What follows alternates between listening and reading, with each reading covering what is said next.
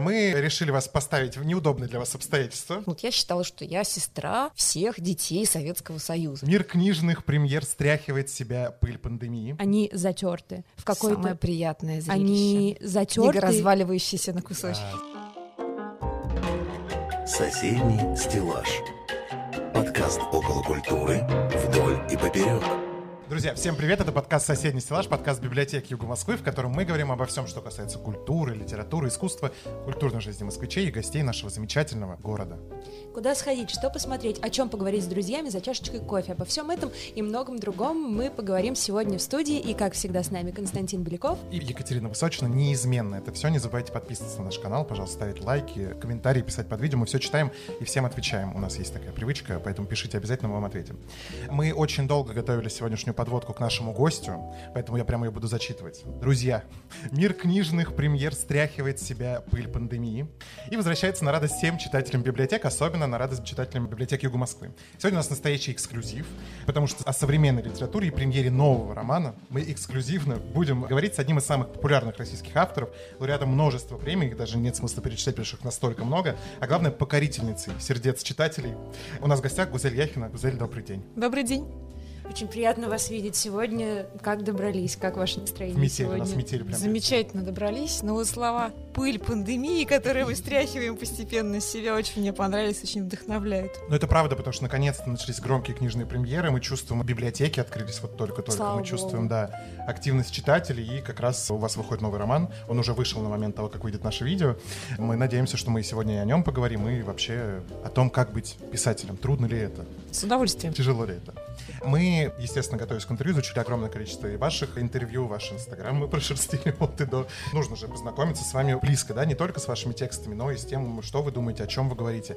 И очень много вы говорите о мультикультурности, в которой вы выросли, да, и в которой вы продолжаете жить, что для вас мультикультурность — это такой важный элемент вашего творчества, да, как основа вашего творчества. Действительно это так важно для вас? Или это, не знаю, обстоятельства, которые заставляют вас писать то, что вы, может быть, не хотели бы какие-то темы поднимать? То есть это мультикультурность, это вынужденная история, или это вот ваш осознанный выбор? Это, конечно, не выбор, это, скорее всего, то, из чего я расту. Просто я привыкла к тому, что есть разные национальности рядом, что есть разные языки рядом. Сначала это были татарские и русские языки, культуры, лица. Потом добавились немецкие лица, немецкий язык, немцы, собственно. Ну и потом уже все остальное, потому что я достаточно много ездила в командировки в разные страны. И как так получалось, что действительно это вот ощущение, что есть мир, и он все-таки открытый, и в этом мире очень разные люди, и ты живешь и перемещаешься между ними, вот это ощущение как-то оно все время укреплялось. Именно поэтому, кстати, пандемия вот для меня она была тяжела с точки зрения закрытого мира, Мгм. закрытых границ и невозможности переехать куда-то, перебраться к другу к какому-то или пригласить его к себе. Вот это ощущение было, пожалуй, самым тяжелым. Вот, поэтому, да, это то, из чего я расту, вот эти разные языки, разная архитектура, храмы разных религий, которые находятся в одном городе рядышком совсем. Вот это все, наверное, и определяет то, что я делаю. Это не выбор. Осознанно это скорее просто действительно то, как жители вообще в Казани вырастают вот с этим ощущением. Но вы с 99 года живете в Москве. Насколько Да-да. мы, если Википедия Да-да. нам не врет, а она часто врет, Википедия место такое. Москва самый, мне кажется, мультикультурный город нашей страны по понятным причинам, что это столица. Сюда едут все, кому не приглянулось их место жизни или развитием, деньгами. да? Ну, Мы Москва, как москвичи, да, нам сложно да, просто объяснить, зачем едут все в Москву. Москва мультикультурна. У вас, как писателя, вы здесь чувствуете некое вдохновение, вот именно вот этот культурный код Москвы? Потому что у меня есть ощущение, что он не считывается как раз-таки, что здесь настолько все намешано, что вот эта да, идентичность определенных частей вот этого пирога большого, она настолько стерта. Вот ваше ощущение от Москвы. Я этом плане. присоединюсь к этому. Находясь в Москве, я совершенно не думаю ни о чем национальном, просто потому что этого необыкновенно много здесь очень разного. И находясь здесь, я просто нахожусь в неком мире, который не имеет отношения к определенной национальности все же. А переезжая в Казань, возвращаясь туда время от времени, я понимаю, что да, это вот где есть татарское, есть русское, и есть частично также и немецкое, остатки вот того немецкого мира, который когда-то был действительно очень сильным, серьезным в Казани. До начала Первой мировой войны, к примеру, немецкая община составляла до 1% населения города. Это очень много. То есть немецкий след был очень сильным. Поэтому вот эти вот следы в Казани я их вижу, и эти миры национальные я их ощущаю именно как мощные миры. Но в Москве это настолько сильный сплав всего совсем, что здесь даже сам вопрос о национальном как-то вот он не стоит совсем. Музель, а как вы ощущаете себя, где бы вы ни находились? Но я себя не ощущаю в первую очередь привязки к национальности. Я, да, я татарка, я с радостью об этом рассказываю везде, я это чувствую в себе, но это далеко не первая идентичность, которую я из себя достаю, и не вторая, не третья, а какая-то очень, ну не знаю, не первая, не вторая, давайте скажем так. Поэтому национальное есть, но оно просто некий такой источник дополнительный, не сил даже, а вот понимание, может быть, себя, понимание своих родных, истории своей семьи, но это не то, что определяет меня и то, что я буду вот предъявлять в первую очередь. Ну вот исходя из того, что вы говорите, я не знаю, можно ли вам задавать этот вопрос, вы можете на него не отвечать. Попробуйте. Вас обижает то, что критика в сторону Зулейхи, Зулейха открывает глаза, Мгм. ваш первый, да, такой бестселлер, первый самый громкий роман. Вас обижает то, что вас обвиняют в неправдоподобности описания именно татарской картины жизни? М. Нет, здесь обижать это не может. Это меня удивляло, несомненно, до тех пор, пока не вышел роман «Дети мои», я не почувствовала, что этот роман уже тоже национальный. Просто это Да. роман о немецкой культуре, о такой своеобразной культуре немцев по Волжье, но все же это национальная культура, очень своеобычная. И я еще зашла на чужую территорию уже, получается. У меня нет ни капли немецкой крови, и я зашла вот туда, вот на эту территорию, рассказала о ней. Мне было очень волнительно, как это будет воспринято. И я почувствовала, что в среде, допустим, российских немцев в России роман воспринят очень позитивно, нейтрально, что ли, вот Мгм. так вот. А вот то, что касается восприятия романа среди российских немцев, переехавших в Германию, Мгм. вот там это вдруг удивительным образом оказалась очень эмоциональная тема, очень больная тема. И я сделала для себя вывод, что, наверное, любой текст, любое произведение искусства, которое связано и отсылает к национальному очень прямо, оно в любом случае вызовет какие-то отклики. Это будут не только положительные отклики. Это всегда будет эмоция, это всегда будет достаточно разная эмоция, иногда поляризованная эмоция это вызовет. Поэтому я к этим реакциям отношусь ну, более-менее спокойно. В плане татарского я здесь могу просто сослаться на свои воспоминания, на собственный опыт. Я татарка, поэтому могу рассказывать о татарском, ни с кем не сверяясь, собственно, не требуя ни от кого подтвердить. Ну, это ваша позиция, да, ваши романы. э, Вы не планируете, да, позиционировать ваши романы как вот отдельный поджанр исторического романа? Что значит поджанр? Не знаю. Я надеюсь, что романы, они одновременно исторические и нет. То есть, что, конечно, в романах можно найти достоверные сведения про тот или иной исторический период или исторический процесс, и можно даже познакомиться с этим процессом через роман, допустим, читая Зулейху, узнать о раскулачивании, или читая вот эшелон на Самарканд, узнать о голоде в Поволжье. Но при этом я надеюсь, что роман не исчерпывается этим, он не исчерпывается сведениями об эпохе, об историческом каком-то процессе, а дает все-таки больше, дает человеческую историю, Мгм. которую можно рассматривать и без связки с а, конкретной исторической эпохой.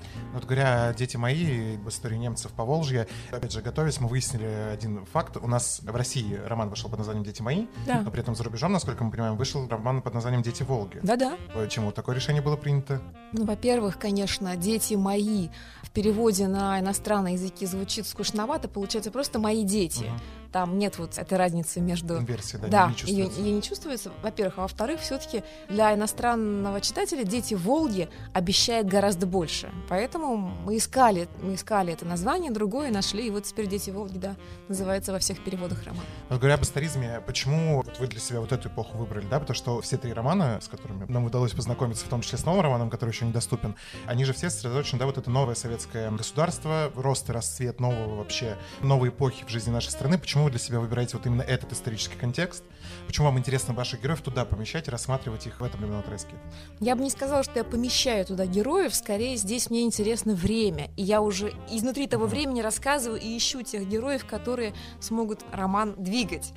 Я считаю, что мы все оттуда, из этих ранних советских лет, и что, собственно, то государство, в котором мы сегодня живем, оно происходит оттуда, не формально, а по сути своей. И что тот советский человек, которого строили из человеческого материала, как это называлось, в 20-е годы, собственно, этот советский человек жив до сих пор. Поэтому для меня написать о голоде в Поволжье или о раскулачивании — это не эскипизм, это, наоборот, попытка понять лучше то, что происходит сегодня. Мгм. Для меня связь вот этого совершенно очевидна, и я здесь вот, мне кажется, занимаюсь, в том числе и сегодняшним днем. Но исследуя эту тему в трех романах для вас, да, 17-й год революции, становление нового советского государства, это скорее трагедия или это некое обстоятельство, которое не может носить там положительной или отрицательной да, какой-то коннотации?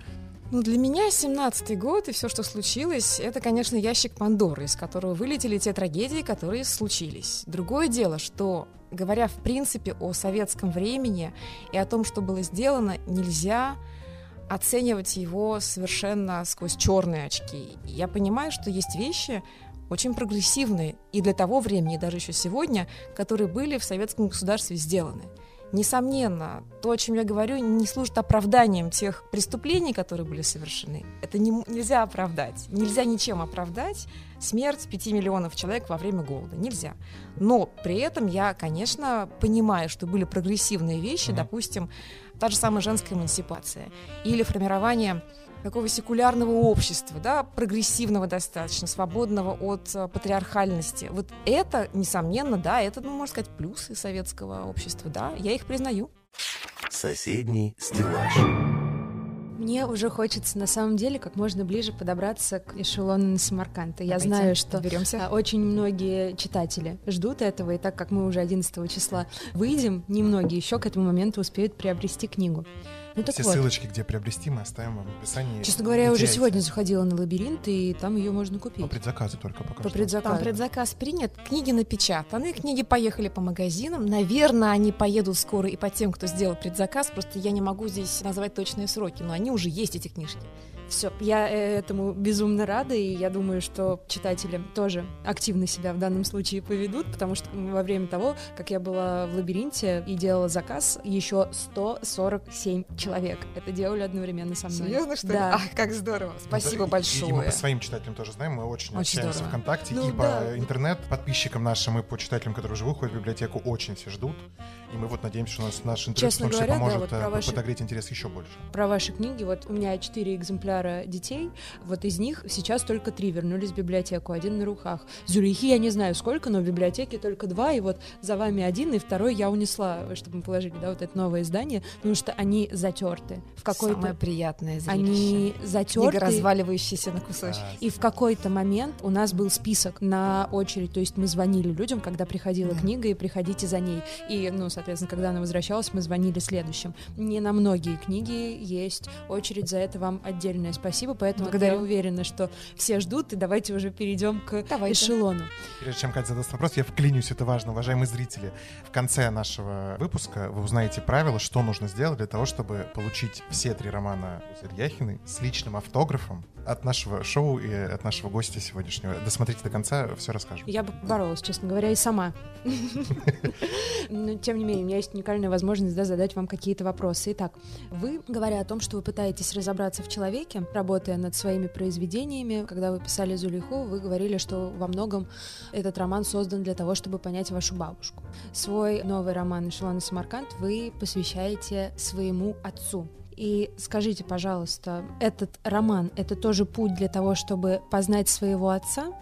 Или какая его основная цель для вас? Нет, нет, здесь не было никакой прямой связи с моим папой. Просто так получилось, что история, она все-таки больше такая мальчишеская. Мгм. И папин папа, то есть мой дедушка, у него в э, его семейной истории было беспризорничество и был такой же эшелон на Самарканд. Ничего об этом не знаю, кроме того, что мой дедушка когда-то в начале 20-х вот таким вот одним из таких поездов был спасен.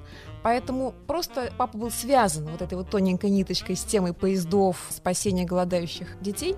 Поэтому посвящен роман папе. Но в целом, конечно, роман не имеет отношения никому из моих родственников. Мгм. Это просто такое... Для меня это исследование темы голода. Голдов в Поволжье. Он называется в Поволжье. На самом деле, конечно, это сужает его рамки. Он был не только в Поволжье, он был и в Крыму, он был и в Украине, он был и в Казахстане, и был в Западной Сибири. Это очень много было. 35 губерний, если я правильно помню, были охвачены этим. Поэтому для меня это такая картина обобщенная, коллективная того, что люди проживали в голодные годы, но при этом я пыталась ее, старалась ее дать не тяжелым образом старалась найти форму, которая поможет читателю прочитать это все с удовольствием все же. Не через «не могу», а пройти сквозь текст и получить вот эмоцию хорошую, не только трагическую. Поэтому придумывал много чего, придумывал приключенческий жанр специально, чтобы был поезд, чтобы была дорога, было понятно, что ездит там конец этой дороги. И, видимо, если это вот такая, похожая немножко на сказку, дорога, то, может быть, она закончится не так уж и трагически. То есть это вот мифический такой вот сюжет, мифическая форма сюжета, она, конечно, дает надежду, мне кажется, на хороший исход. Вот поэтому многое было придумано для того, чтобы тема голода раскрывалась через вот такие не самые тяжелые все же же формы. Как вам кажется, почему важно, чтобы для вас важность выхода романа в этот период времени, да, и после пандемийного года, да, вот вся сложная ситуация, которая есть сейчас в обществе, что люди могут увидеть, не знаю, там, свет надежды, например, в вашем романе? Как вам кажется, что можно найти в этой истории лично для каждого человека вот современного? Ну, я, конечно, никак не думала о пандемии, об этом никто не мог думать. Я начинала писать роман три года назад, поэтому здесь я думала о вещах других. Я думала, к примеру, о том, что роман, с одной стороны, да, о голоде, но с другой стороны, он же и о человечности. Потому что это история про то, как очень разные люди, взрослые, которые, в общем-то, являются социальными врагами, они помогают спасти эшелон. И если бы хоть один из них отказался помогать, эшелон бы не доехал. Но все сказали да, все помогли. Это и басмачи, и бандиты, белобандиты, и чекисты. И все они по очереди какой-то свой маленький вклад вносили, помогали, и в итоге получилось так, что они сообща сделали некое большое дело, спасли этих детей. Поэтому для меня это, конечно, история в том числе о человечности, о том, что если общество хочет выжить, нужна человечность. Ну вот как раз есть момент в романе, где вы говорите о том, что героиня романа Белая, она обвиняет в слепом милосердии да, вашего героя, и вы как раз там говорите о том, что вот, да, человеческое братство — это важно. Как вам кажется, вот в 21 году действительно ли есть, осталось это понятие где-то глубоко в душе людей? И может ли оно сработать, если какие-то, да, подобные ситуации будут происходить с нашим миром и обществом?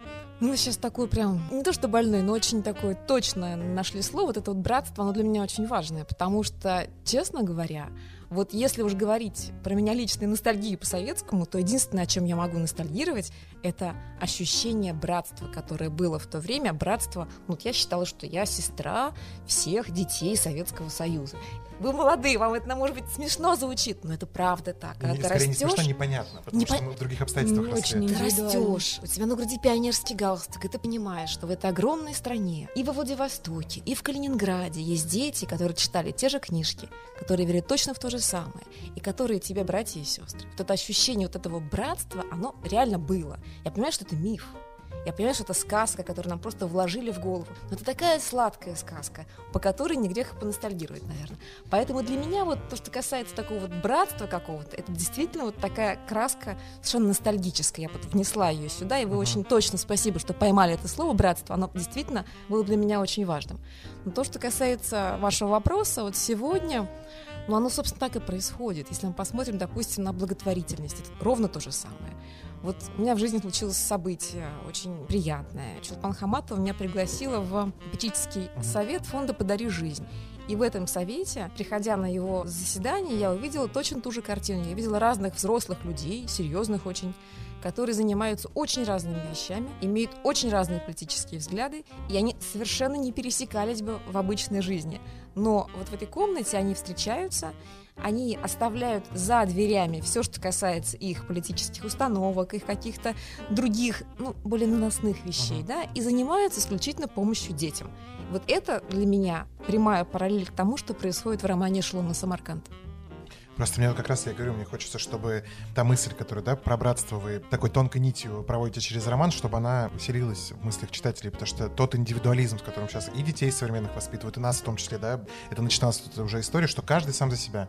Каждый сам себе друг, товарищ, брат, каждый особенный, отличный от всех остальных. Этого сейчас настолько много. Мне кажется, что так перенасытилось общество этим, что вот такие правильные вещи истории, как раз, да, вот пример современный про фонд «Повтори жизнь», оно, к сожалению, вот так мало происходит таких вещей что они кажутся какими-то вот отголосками, и как будто бы это вот это зерно вот этого братства, которое сейчас закладывается заново после развала Союза, оно хочется надеяться, что прорастет, и все будет хорошо. Но с другой это стороны, философские размышления. столько у нас сейчас волонтеров и столько волонтерских движений, мне кажется, это же оно же, это же тоже стремление быть с другими и делать сообща некое дело, совершенно не связано никак с материальными благами. Соседний стеллаж. А может быть, сейчас это вообще никому не было интересно, но я все-таки скажу. Помимо вот братства, которым пронизан весь роман, еще два чувства, которые меня посетили как читателя. Я хотела бы спросить у вас теперь. Тема любви, вот для меня, она в романе абсолютно. Она очень разная, она иногда полярна. Но это очень интересно смотреть за разной любовью разных людей. И тема стыда которая меня посещала. Вот я ехала на МЦК и читала роман. И в этот момент мне было стыдно, почему я еду, и мне тепло, и я еду, и я сыта. А какая-то такая огромная историческая ошибка произошла, и так было не всегда и не со всеми. И этот стыд, который был внутри меня, я, наверное, понимала, что какие-то герои вместе со своей огромной любовью переживают вот это же самое чувство. Идеев это говорил, и Белая это не говорила, но чувствовала, как мне кажется. Вот расскажите про эти чувства внутри вас, что вы вкладывали в любовь и в стыд, если он есть в этом романе. Ох, какие прям огромные вопросы. Давайте мы начнем с того, что полегче, конечно, с любви.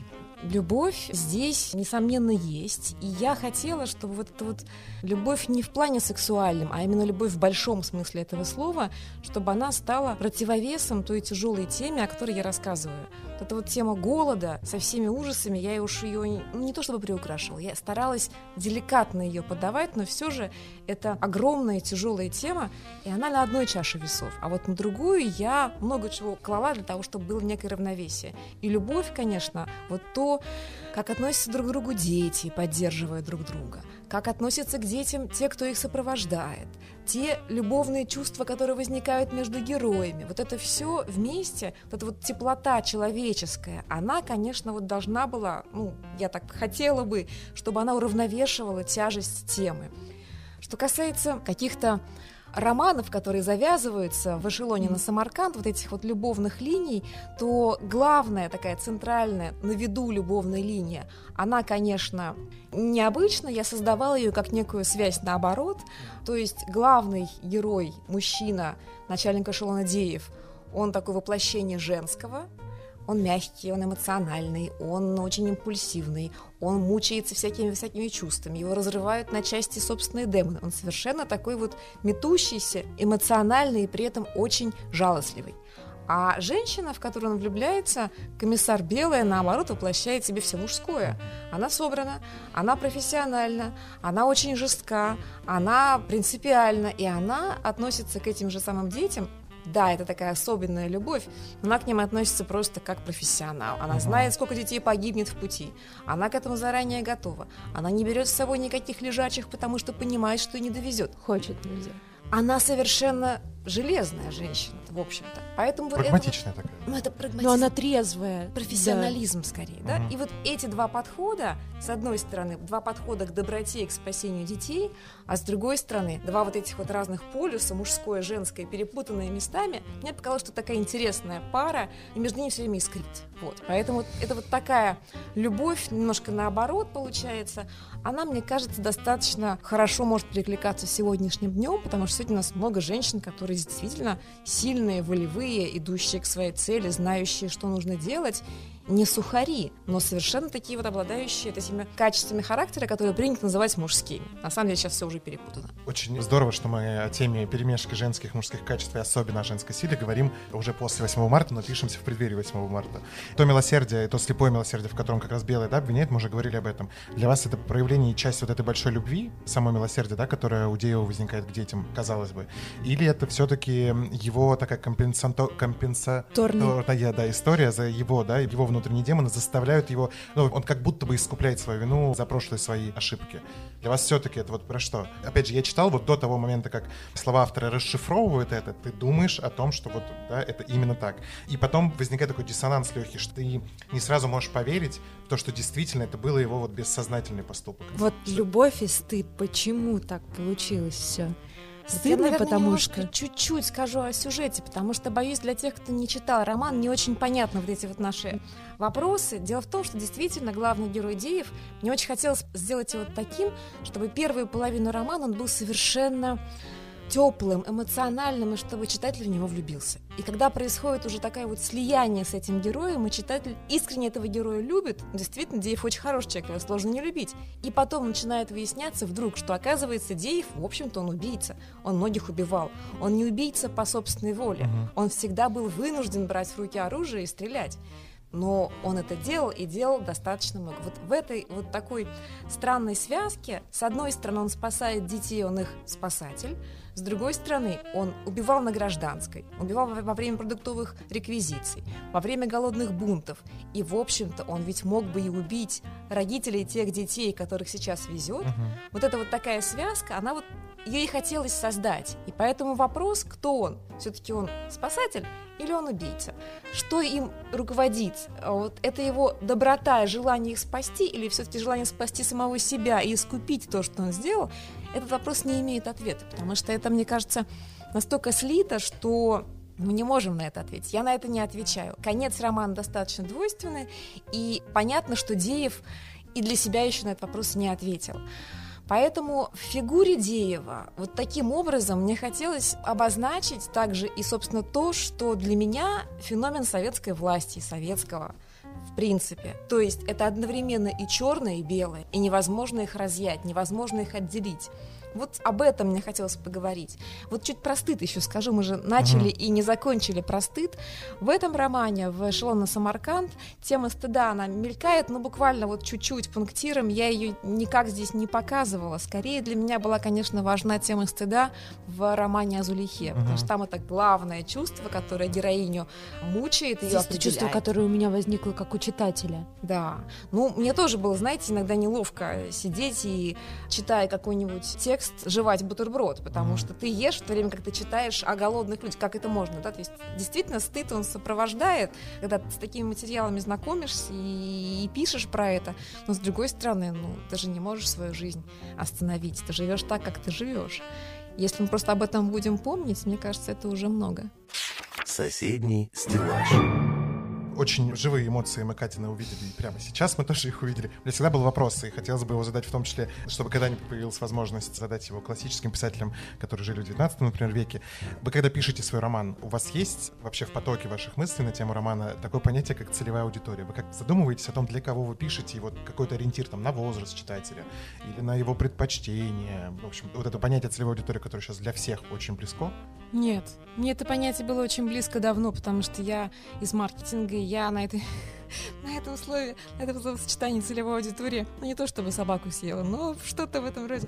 Поэтому нет, нет, я не думаю. Тем более, что невозможно представить, что будет интересно тем, кого ты вообразишь в своей голове. Поэтому нет, я скорее стараюсь, чтобы текст был интересен в какой-то мере мне самой, наверное. То есть я его пишу, потом перечитываю спустя пару недель, когда уже улеглись эмоции, и смотрю, если есть вот что-то в тексте, что тянет, угу. я понимаю, что вот это вот течение мыслей, эмоций, что оно все-таки может и другого человека тоже как-то затянуть. Поэтому здесь нет целевой аудитории, но есть всегда мысль о читателе в том смысле, что я отслеживаю эмоциональную синусоиду, uh-huh. чтобы не было перебора с какой-то эмоцией одной, чтобы не было слишком тяжело долго. Вот эти вещи я стараюсь, конечно, регулировать. Uh-huh. Ну, а с чем вы связываете? Мы все понимаем прекрасно, что большой эмоциональный отклик вызывают ваши книги разного характера, но то, что это эмоция, это самое главное, мне кажется, для писателя. С чем вы связываете? Почему такое э, зерно эмоциональности в людях находят ваши романы? Я не знаю, но я, я об этом очень много думаю. То есть я в это вкладываюсь, mm. именно в эмоцию. Не просто говоря, что все должны радоваться или mm. все должны страдать, но вот некое движение, некая синусоида эмоциональная, которая появляется, некие эмоциональные искры, которые высекаются, может быть, на смене жанров, на монтаже каком-то хитром. Вот об этих вещах я вот размышляю. Прости, я не могу не зацепиться про монтаж. Я просто себя ловлю на мысли, у меня прям есть этот вопрос, я когда готовился к интервью, о том, что когда читаешь ваши книги, я был поражен, когда читал Зулиху, да, когда она только вышла, я признаюсь честно, читал перед сериалом, потому что до этого не доходили руки, а тут выходил сериал, мне нужно было познакомиться, мне стало очень интересно. Я себя поймал на мысли, что еще не смотря сериал, да, там знаешь, что Чулпан Хаматова будет играть главную роль, но тем не менее, ты, находясь в романе внутри, да, погружаясь туда, ты как будто бы находишься в сценарии фильма, то есть ты настолько плывешь по течению сюжета, я редко где такое встречаю, и вообще сложно увлекаемый человек в плане художественной литературы, но в ваших книгах это там не дифирамбы, а просто к тому, что и вы употребляя слово монтаж, мне кажется, вы действительно к своим книгам относитесь как вот к некому такому кино, своеобразному виду, да, кино. То есть, что очень важна визуализация того, что вы пишете. Вы думаете о том, как читатели должны представлять себе там ваших героев. Вот Может быть, это он... какие-то ваши нераскрытые киноамбиции, ведь вы тесно на самом деле связаны с кино.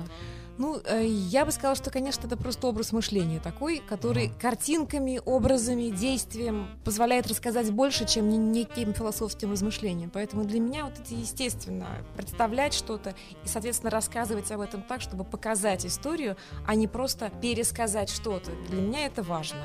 И опять-таки в романе Шолона Самарканд мне казалось, что кинематографические приемы, они облегчат восприятие текста, они потянут за собой и позволят читателю узнавать все то же, читать про то же страшное, трагическое, но все же это будет легче, чем если кино вынуть из этого романа. Поэтому в романе, да, много достаточно кино, и вот тот монтаж, о котором я говорила, он действительно, я его продумывала, продумывала, и это не только монтаж образов, да, это монтаж эмоций каких-то, но вот мне хотелось, чтобы вот на этом монтаже тоже высекались какие-то вот смыслы. Продолжая тему кино, как раз прошло на Самарканд, планируется ли экранизация вдруг уже? Или хотели бы вы, чтобы... Вы детей моих! Его еще не читали про, про детей моих раскройте, пожалуйста, секрет, будет ли, будет ли там что-то? Ну, вы знаете, я была бы очень рада рассказать что-то, но пока нечего, потому что роман «Дети мои», права на него купил Алексей Ефимович Учитель, и ну, это было уже давно.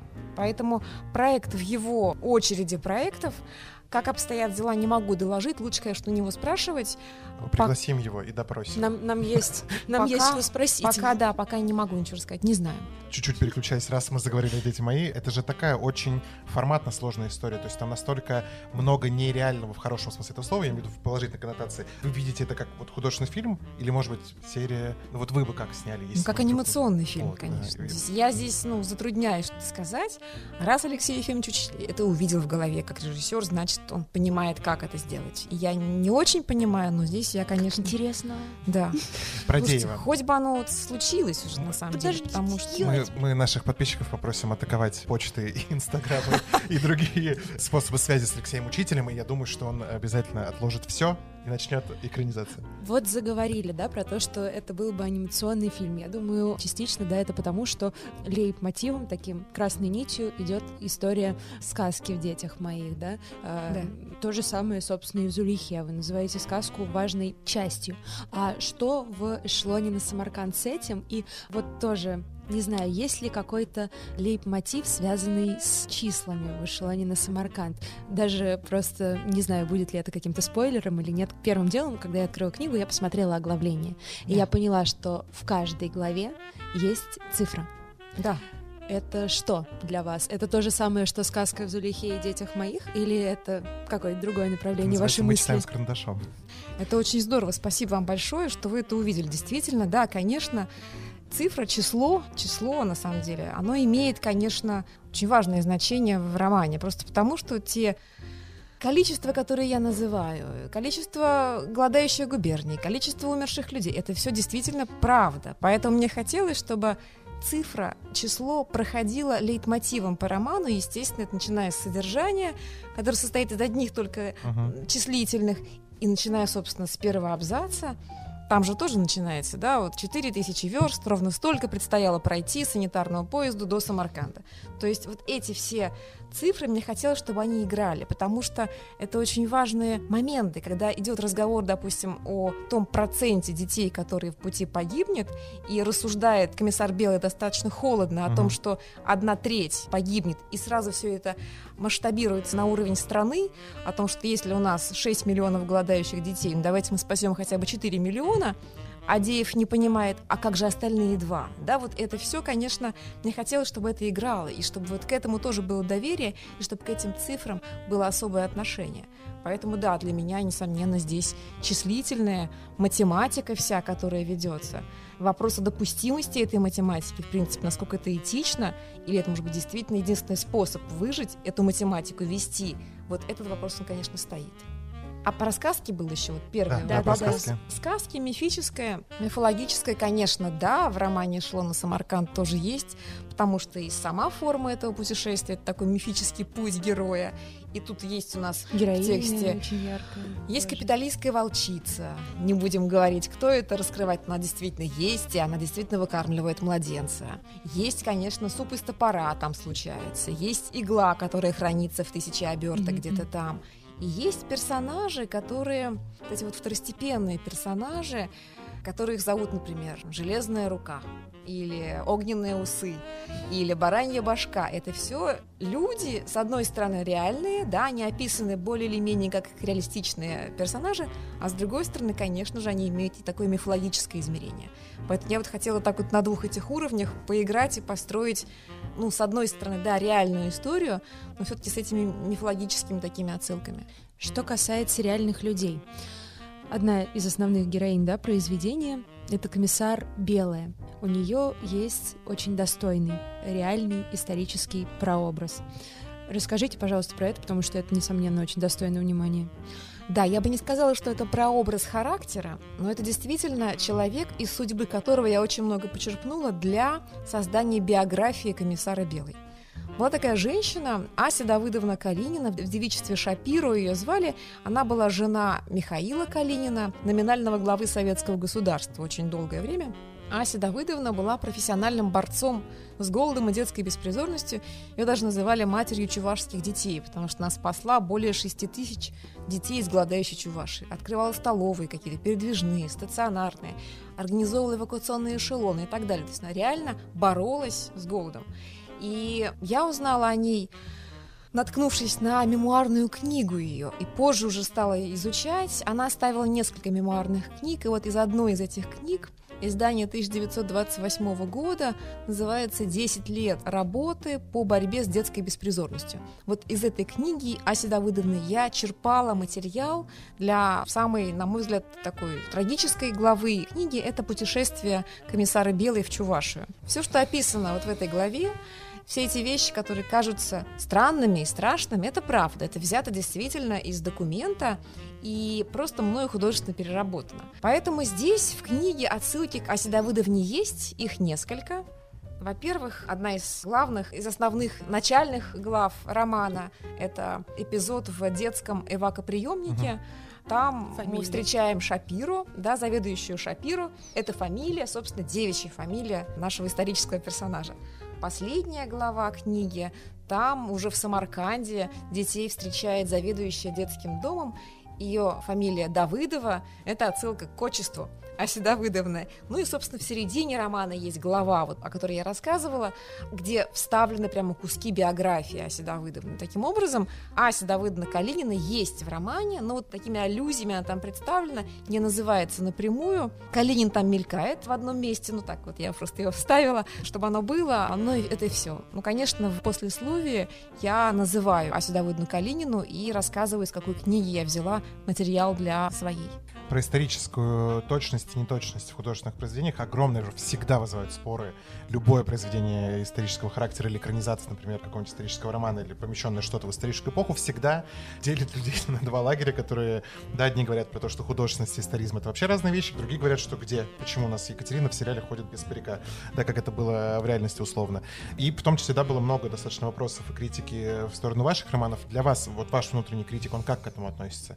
Что художественный текст должен отвечать исторической правде вот документально? Или или это не обязательное условие?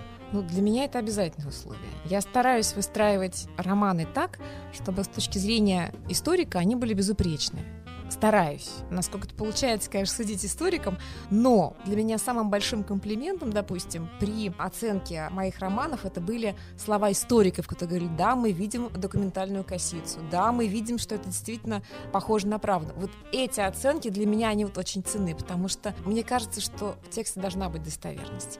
И в эшелоне на Самарканд здесь я готова к какой-то дискуссии, если вдруг она возникнет, просто потому что в романе очень много правды. И эта правда порой кажется кажется фантастической. Ну вот, допустим, расположение детского приемника во дворце, в бывшем дворянском собрании. Это правда, это действительно так было. В этом дворце, разбитом, да, угу. поврежденном во время гражданской войны, действительно были дети, да, их там собирали, чтобы потом эвакуировать. Или вот эти вот сцены, где матери пытаются подбросить своих младенцев в уходящий поезд для того, чтобы их спасти. Или подбрасывают их куда-то на ступени эвакоприемников. Было сплошь и рядом. Об этом просто писали очень многие люди.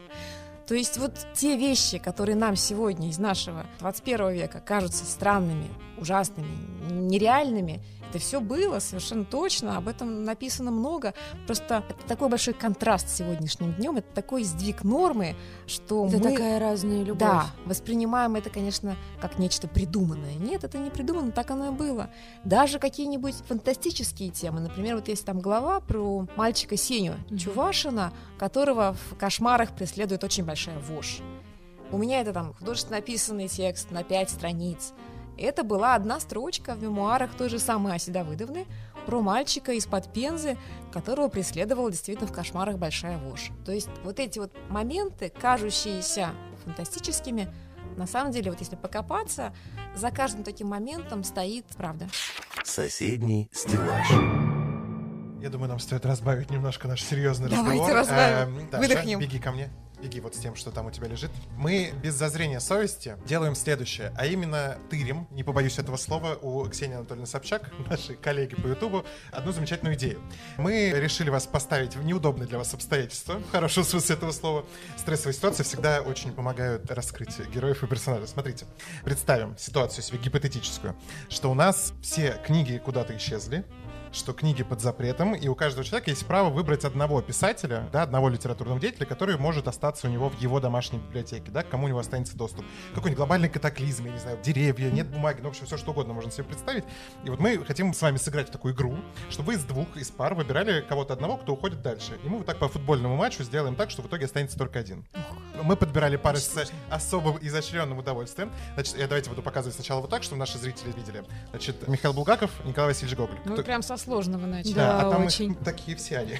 Ну, Давайте, я не знаю, давайте Булгаков. Оставляй, да? То есть я говорю, называй того, кого Того, кого мы оставляем, да. Он, Да, он, он, оставляем. он идет дальше у нас. Следующий тур. Так, следующий у нас пара с вами. Это Михаил Лермонтов, Александр Сергеевич Пушкин. Лермонтов. Я, я с- быстро соглашаюсь, Катя, можешь тоже присоединиться к игре. Я Да, соглашаюсь пока пока согласны совсем. с выбором. Дальше. Ну, э, Тут же Лев нет правильных ответов. Ну Зачем да. же Не, не, нет, правильных Просто ответов нет. наше э, мнение Интересно, такое да, же. потому что Катя не знает об этой игре. Достоевский. Да, О, абсолютно. Следующая пара, друзья. У нас, видите, как все быстро и почти без сомнений. Есенин. Есенин. Отлично. Дальше. Марина Цветаева, Анна Ахматова. Ахматова. Ахматова. К слову об Анне Ахматовой, я просто вынужден, не, не вынужден, очень хочу об этом сказать. С 5 марта вышел трибьют-альбом, посвященный Анне Ахматовой. На стихи Ахматовой огромное количество великолепных певиц записали новые совершенно эксклюзивные песни. Я всем советую послушать, мы ссылочку прикрепим, потому что это достойно внимания. Там Полина Гагарина, Лолита, Айова. В общем, пусть это останется секретом, Да, пока мы об Ахматовой заговорили. Шолохов и Пастернак. Пастернак. Не сомневался. У меня пока 100 из 100. Один был. К современности. Ой, Мы ой, не- ой, ой, ой. Мы не уверены, что Пелевин выглядит так, потому что не подтверждено же до сих пор. Действительно, он так выглядит. Пелевина, да? Вы? Да. Захар За Чап- Прилепин э, уходит к Кате. Пелевин уходит у нас в финал. И последняя пара. Я знаю, кого вы выберете, но все же интересно. Акунин и Водолазкин. Я выберу Евгения Германовича. Конечно. Мы так я и думали. с- Я очень люблю, но вот просто, да. Борис Акунин выходит из игры. Смотрите, есть выбор. Мы либо сейчас пары распределим, либо можем просто перемешать рандомно, и как судьба ляжет, так и ляжет. Я должна буду вы- вытянуть А нет, карту? у нас Ух не, ты. не карту, мы сейчас продолжим эти пары. А, вот Уже так. вот в таком сравнении останется один. Смысл в этом весь. Какая у вас вот нервная игра, ну давайте. так. Абсолютно не подмешивал ничего. У нас Лермонтов против Пастернака. Кого Пас- оставляем? Пастернак. Пастернак остается. Следующая пара, такая у нас получится, Булгаков или Есенин? Булгаков. Булгаков остается, Катя Есенина забирает. Предпоследняя в этом, Водолазкин и Достоевский. О, это, конечно, выбор. Ну, давайте я Достоевский скажу. Мгм. Хорошо. Достоевский остается у нас. И последняя пара перед финалом у нас кто остался? Ахматова и Пелевин. Ахматова. Финальный раунд, мы очень близки к сформированию вашего. Мы пытаемся, чтобы наши зрители соотнесли свои интересы с вашими. Может быть, кто-то вдохновится вашим выбором, будет усиленно И читать. этих- перечитает что-то. Да, перечитает что-то. Или, например, вдохновится вами, станет писателем тоже. Потом будет соперничать с вами на премию. Такое тоже бывает. Достоевский или Булгаков? Достоевский. Достоевский. Катя, забирай Булгакова. И кто у нас остается? Пастернак или Ахматова? Пастернак. Пастернак. И все, финальный раунд. Вот теперь их осталось двое, выбираем одного.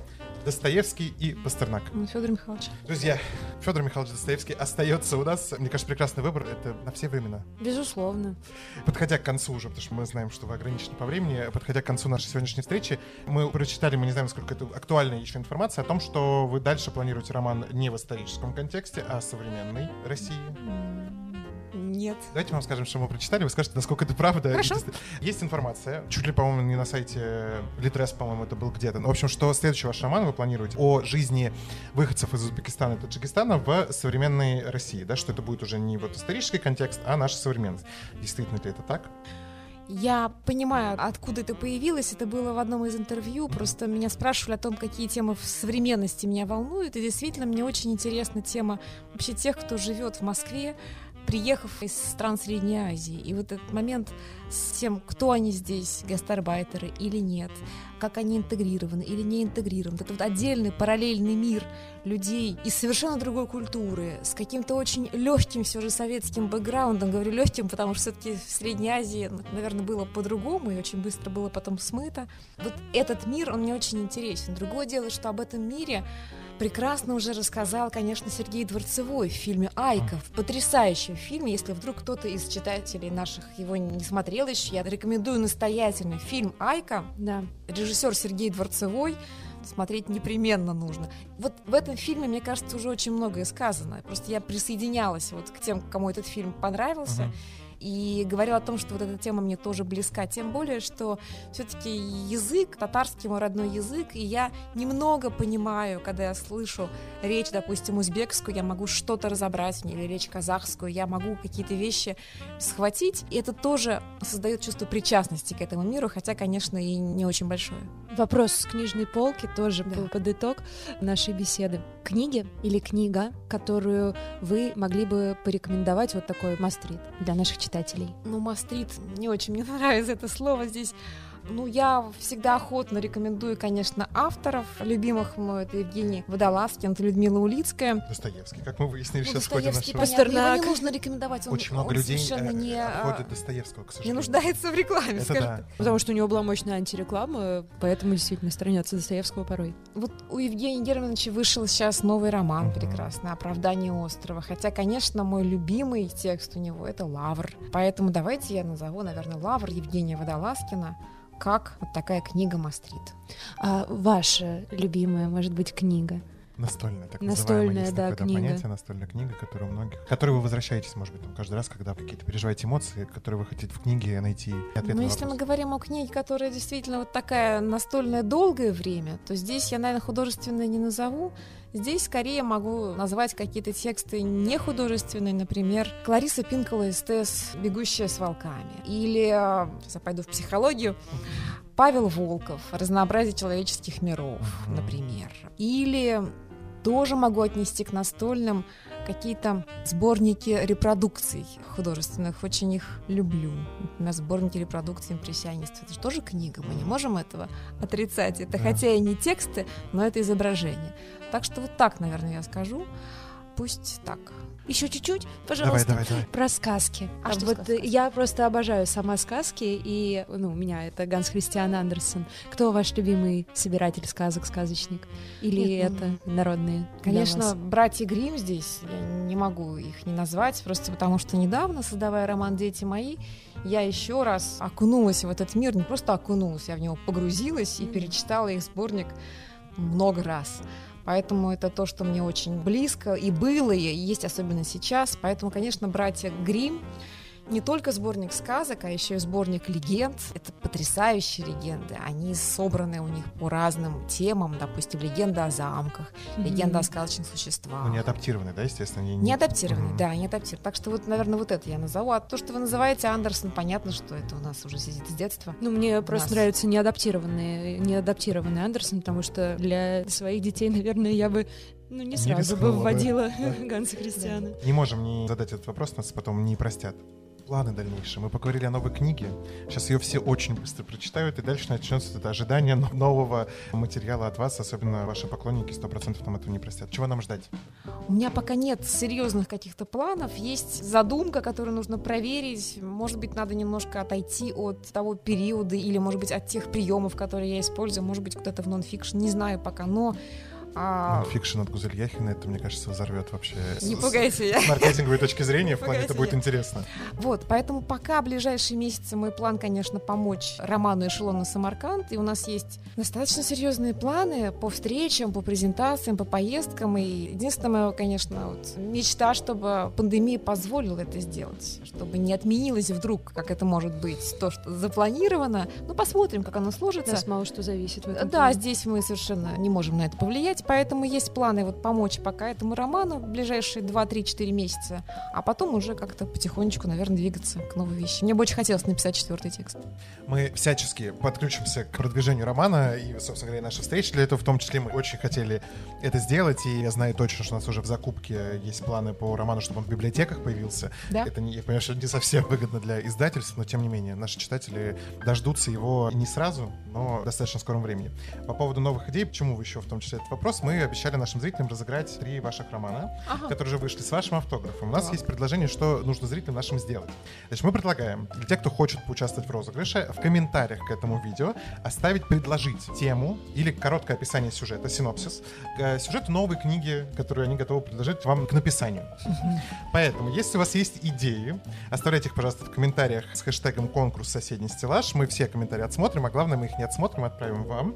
И вы сможете выбрать, кто вам наиболее понравится, и мы с этим человеком уже свяжемся и три ваших романа отправим ему или привезем куда-то, где он будет обитать, потому что нас смотрят не только москвичи, и он получит вот такой замечательный приз с вашим личным автографом. Три романа. Все три, которые есть. Очень хорошая мысль. Но я потом не обязана буду писать роман Нет, на единственное, друзья, что мы вам обещаем, что мы вам три романа, которые уже есть, подарим. А дальше подойдите креативно. Не обязательно, чтобы написали. Подойдите так, чтобы писатель выбрал вас. Это же тоже очень важно. Вдруг вы станете музой. Спасибо огромное за то, что уделили нам время, за то, что приехали к нам в вашем плотном, я уверен, в связи с премьерой книги и графиком. Простите нас, если мы на вас нападали с кучей несвязанных вопросов. И Просто плакали в хотелось... кадре. Простите. Просто хотелось вас. покрыть все максимально, что есть. Благодарю за эту очень интересную и живую беседу, правда. Спасибо большое. Мы очень волновались, честно скажу. Вы у нас самый такой крупный гость. Я говорю, это масштабно. Са- Самый. Мы- звездный, наверное, вот из э, литературного мира. Согласен, И абсолютно. первый среди, мы уже вам говорили, что вы первый среди авторов у нас. Видите, мы в конце Спасибо. только об этом рассказываем, чтобы вас не смущать и не ставить в неловкое положение. Друзья, не забывайте, пожалуйста, подписываться на наш канал, ставить лайки, комментарии, писать, чтобы это видео увидело как можно больше людей. Мы вам будем очень благодарны. Спасибо вам огромное. Спасибо большое. Все, друзья, до новых встреч. Скоро-скоро новые выпуски ждите. Всего доброго, берегите себя и своих близких. До скорых встреч. До свидания. Соседний стеллаж. Подкаст около культуры вдоль и поперек.